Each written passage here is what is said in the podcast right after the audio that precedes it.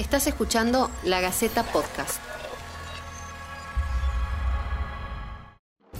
Finalmente, la Organización Mundial de la Salud declaró la propagación del nuevo coronavirus como una pandemia.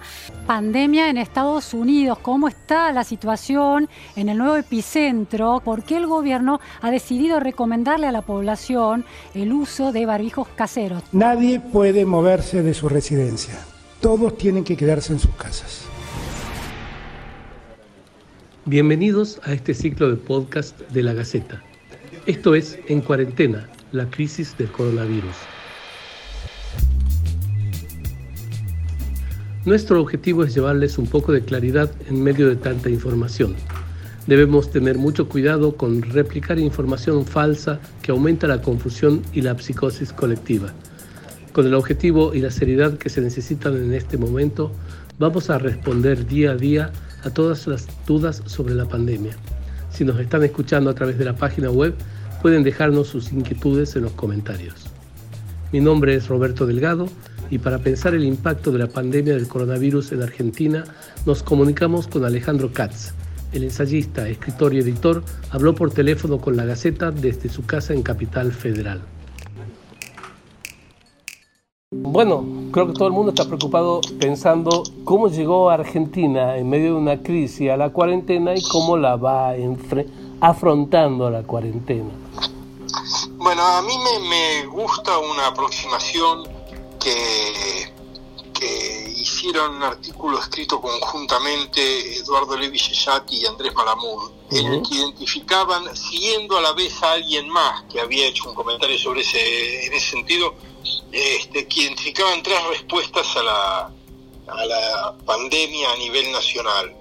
Una era la respuesta asiática, ellos decían, Asia decidió cuidar al Estado principalmente China, pero no solo China, decidió cuidar al Estado.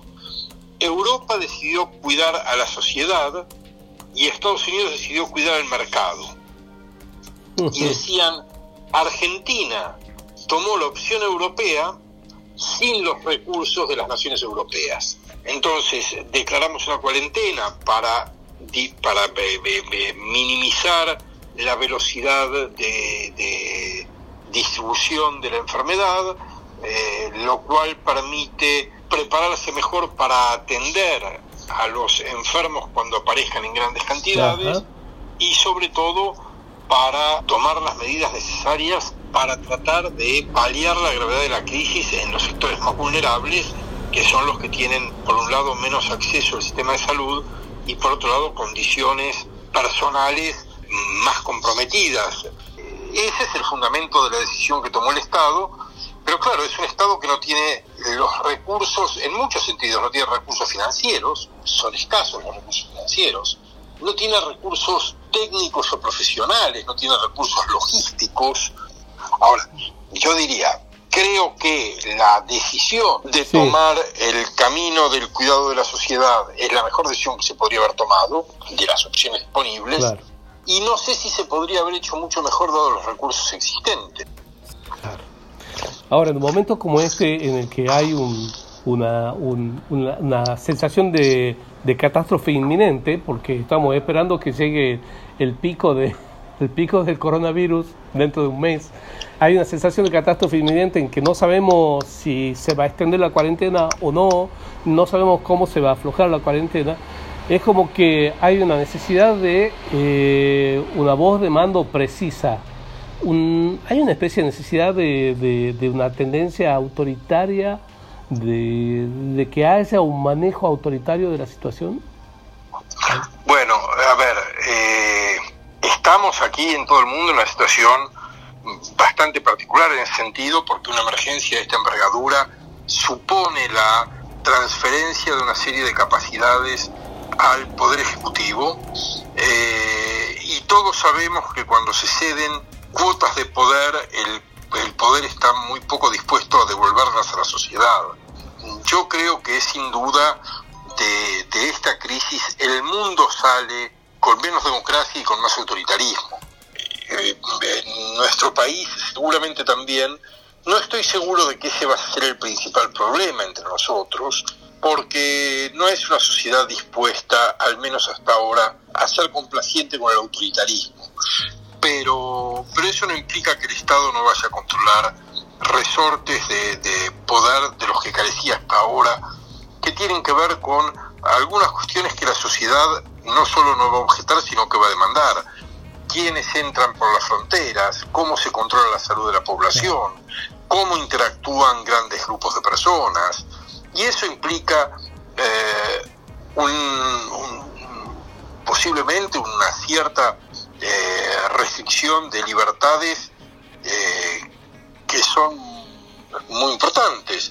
La libertad de circular, la libertad de reunirse, la libertad de protestar, la libertad, quiero decir, hay una serie de libertades que van a estar en tensión con las atribuciones que el poder quiere sostener para sí, con el argumento que tiene seguramente algún tipo de validez, pero no sabemos cuánta, de cuidar la salud. Hasta ahora no estábamos eh, en la necesidad de hacer una especie de trade-off entre salud y la estructura de las libertades.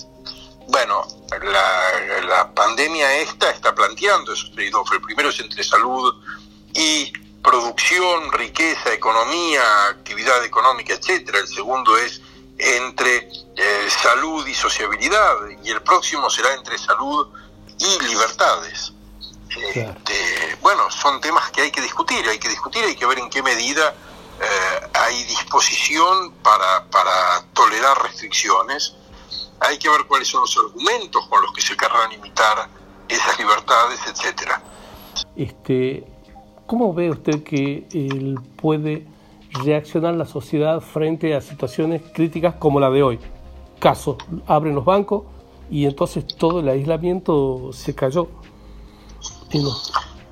Bueno, eh, me parece que eso está, está un poco en, línea con lo que decíamos al principio de, esta, de esta conversación. El Estado quiere cuidar pero no tiene muchos recursos para hacerlo y no sabe muy bien cómo hacerlo.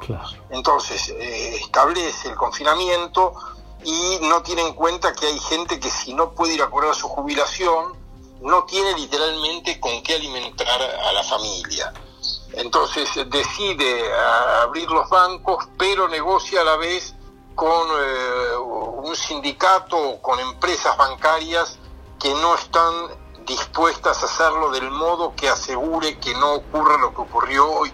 Pues tenemos pocos recursos para eh, actuar del modo necesario y por tanto las intenciones cubren al menos parcialmente las expectativas, pero en buena medida las dejan insatisfechas. Lo de esta mañana me parece que fue una catástrofe desde todo punto de vista, desde el punto de vista sanitario sin duda, pero también desde el punto de vista de la eh, de la capacidad de gestión, de exhibir la capacidad de gestión, eh, lo cual deteriora mucho la confianza que hay en el gobierno para el manejo de la crisis y el deterioro de la confianza hace más difícil, le resta todavía más instrumentos al, gobierno. Claro. ¿Usted tiene alguna expectativa, eh, más allá de esto que me ha dicho, este, frente a, no sé, a lo que va a pasar en dos meses, en tres meses? ¿O algún deseo?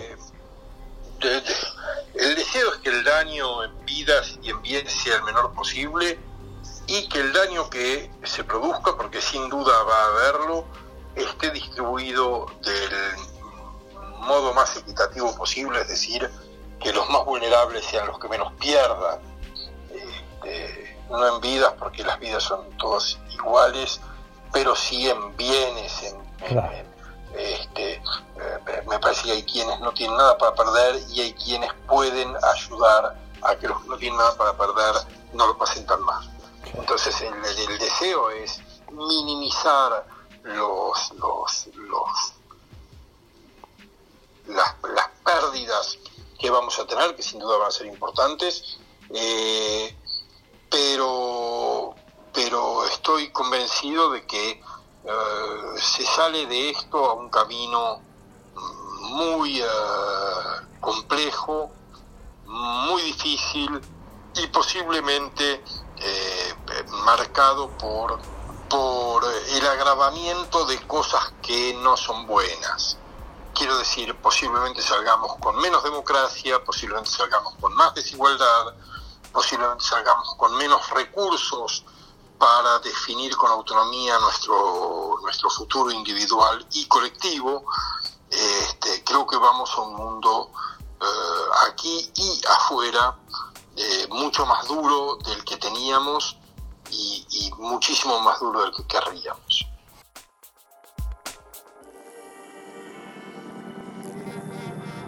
Esto fue En Cuarentena, la crisis del coronavirus. Déjanos tus preguntas y comentarios. Vamos a estar brindando información chequeada permanentemente. Y por favor, en lo posible, trata de no salir de casa, colaborar y nos cuidemos entre todos.